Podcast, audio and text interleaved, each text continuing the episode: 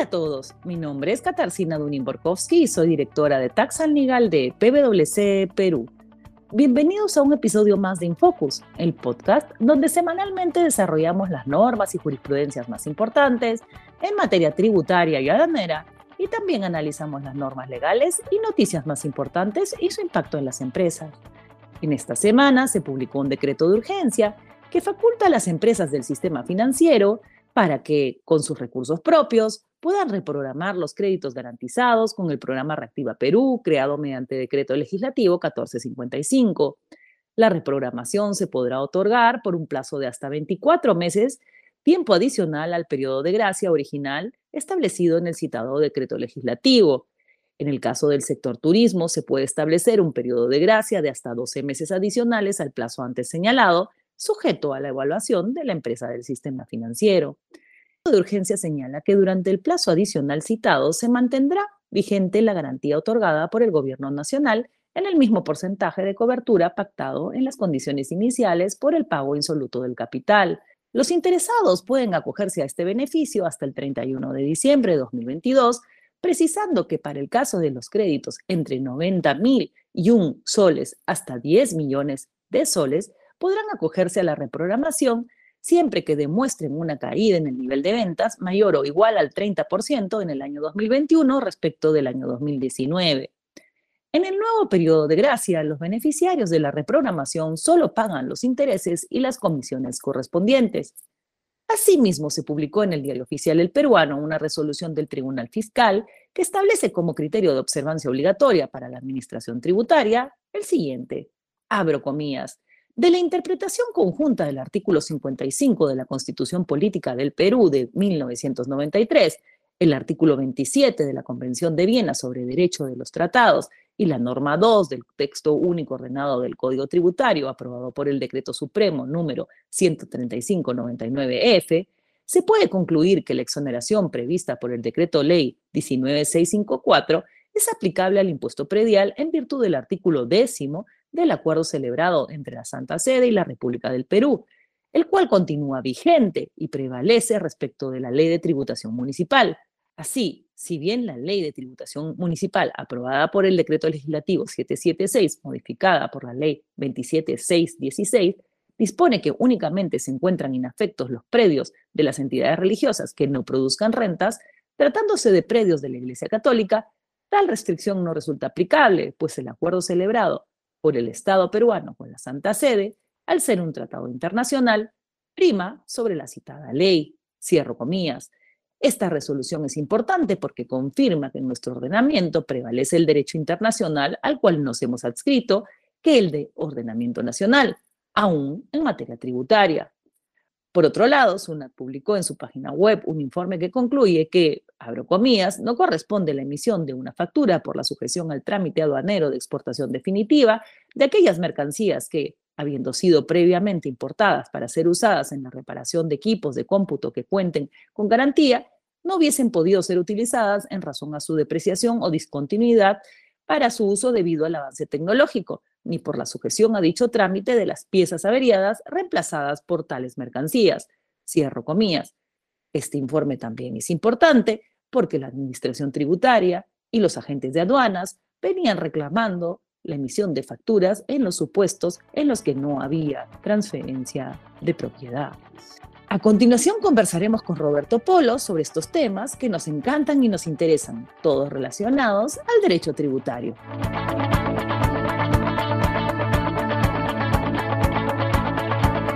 Estimados oyentes, espero que se encuentren muy bien. Nos encontramos una vez más en una entrega de Infocus, el podcast tributario de PwC. Como siempre, junto conmigo se encuentra Katarzyna Dunin-Borkowski, Kitty, con quien en esta oportunidad tendremos una conversación acerca de una resolución del Tribunal Fiscal la 07791-3-2020. Kitty, ¿cómo estás? Hola Roberto, ¿cómo están todos? Espero que tú también estés bien. Claro que sí, Kitty. Eh, y como estaba adelantando, tenemos ahora una resolución eh, referida a este procedimiento administrativo que deben seguir los contribuyentes no domiciliados cuando transfieren, eh, por ejemplo, valores emitidos por empresas peruanas. Este trámite que se llama certificación o recuperación del capital invertido, eh, que no es otra cosa que el reconocimiento del costo computable para determinar la ganancia de capital. Eh, cuéntame, Correcto. ¿qué, ¿qué trae esta resolución que vale la pena y por qué la hemos elegido para comentar en esta entrega? Roberto, esta resolución del Tribunal Fiscal es muy interesante porque eh, fija la posición, en todo caso, de la sala que, del Tribunal Fiscal que resuelve eh, este caso, de dos problemas jurídicos muy, muy interesantes y muy importantes. Como bien dices, eh, esta resolución del Tribunal Fiscal resuelve una denegatoria parcial de un certificado, de una solicitud de certificado de capital invertido que un no domiciliado había solicitado a la Administración Tributaria a fin que se le reconozca el costo computable de sus acciones porque entiendo que las quería vender y bueno, como bien has dicho, eh, el impuesto a la renta se calcula eh, aplicando la tasa del 30% entre la diferencia del precio de venta y eh, el costo certificado por la administración tributaria. ¿Qué ocurre? el contribuyente acude a la administración tributaria, pide que se le certifiquen 410 millones de dólares eh, en el valor de sus acciones y eh, por lo que se entiende la resolución se le certifica solamente 10 millones. Eh, la diferencia de los 400 millones se la desconocen en atención a que este monto no había sido pagado utilizando el sistema financiero nacional. Eh, al parecer, el vendedor y el comprador, evidentemente, de estas acciones eran no domiciliados y canalizaron la operación a través del sistema financiero internacional. Expresamente, la resolución del Tribunal Fiscal refiere a que el dinero fue eh, canalizado o el pago fue realizado a través del eh, Banco HSBC de Estados Unidos. SUNAT y luego el Tribunal Fiscal señalan que al no haber transcurrido el dinero por el sistema financiero peruano, no se habrían respetado las normas de medios de pago, que ellos califican como una norma de orden público tributario, me refiero a ellos el Tribunal Fiscal, y por ende se lo desconocen. Ese es el primer problema jurídico eh, relevante que trae esta resolución, que de por sí pues es, es discutible. La resolución en ningún momento señala que la operación fuera una operación no fehaciente eh, o que no fuera real o eh, desconoce que eh, el pago se haya realizado a través de la, HSBC, sino lo único que señala es que al no haber sido procesado el dinero a través del sistema financiero peruano, el costo no era deducible para fines tributarios peruanos. Kitty, entonces, es un caso en el cual el contribuyente presentó la información no solamente contractual o societaria, sino también efectivamente los medios de pago utilizados, pero pese a eso, el tribunal considera que bajo el régimen aplicable en ese periodo, al no utilizarse el sistema bancario peruano no le correspondía eh, reconocer el costo computable eh, en la suma solicitada por el vendedor no domiciliado. En buena cuenta es, no hay, no hay cuestionamiento a la fehaciencia, no hay cuestionamiento a la realidad de la transacción. Lo que estoy cuestionando es el sistema a través del cual se hizo el pago. Correcto, Roberto. Y eh, alegan, bueno, que existe una ley, que es la ley de medios de pago, y que se debió haber eh, transferido el dinero a través del sistema eh, tributario peruano, lo cual llega a ser un absurdo, ¿no? Desde mi punto de vista, claro está. La norma de medios de pago, bueno, se creó contra la ilusión y la evasión tributaria para que las operaciones transcurrieran a través del sistema financiero peruano, pero Eh, la gran pregunta que uno se hace en este punto es si a los no domiciliados le podemos exigir el cumplimiento de esta eh, normativa. Es, imagínate una operación, no sé, tal vez de acciones de una empresa peruana en la Bolsa de Tokio, una operación indirecta, no lo sé, eh, que se realice a través eh, eh, de los bancos de ese país y que luego no se reconozca el costo en atención a que no pasó por el sistema financiero peruano, cuando muchas veces los no domiciliados ni siquiera pueden abrir una cuenta bancaria. Es correcto, Kitty. Pareciera ser una interpretación literal, literal, muy literal de la norma. Sí, y no del ratio legis, ¿no? De, de, la norma. No, no hacen una interpretación de la ratio legis de la norma, sino simplemente hacen una interpretación literal. Sí, y que además encarece, burocratiza, obstaculiza el flujo normal de transacciones al pretender que, una transacción entre dos sujetos no residentes bajo leyes o contratos que se regulan en el extranjero tengan que canalizarse a través de nuestro sistema peruano. Creo que tanto tú como yo no, nos sorprende eh, eh, este tipo de, resoluciones eh, a nivel del tribunal, que claro, como tú bien dices, obedece a una interpretación literal de ciertos dispositivos, pero que sin duda admiten otro tipo de lecturas, como decías tú, la del sentido o finalidad de la norma.